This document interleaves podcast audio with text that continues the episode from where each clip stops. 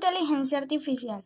La inteligencia artificial máquinas que se pueden configurar para poder llegar a realizar un trabajo deseado o definido. Estos se dividen en cuatro tipos. Las máquinas reactivas, las máquinas con memoria limitada, las máquinas con, con una teoría de mente y las máquinas con ciencia propia. Su historia surge a partir de trabajos que se realizaron en, el, en la década de 1940 que no tuvieron gran repercusión, pero a partir del influyente 1950 de Alan Turing se abre una nueva disciplina en la ciencia de la informática.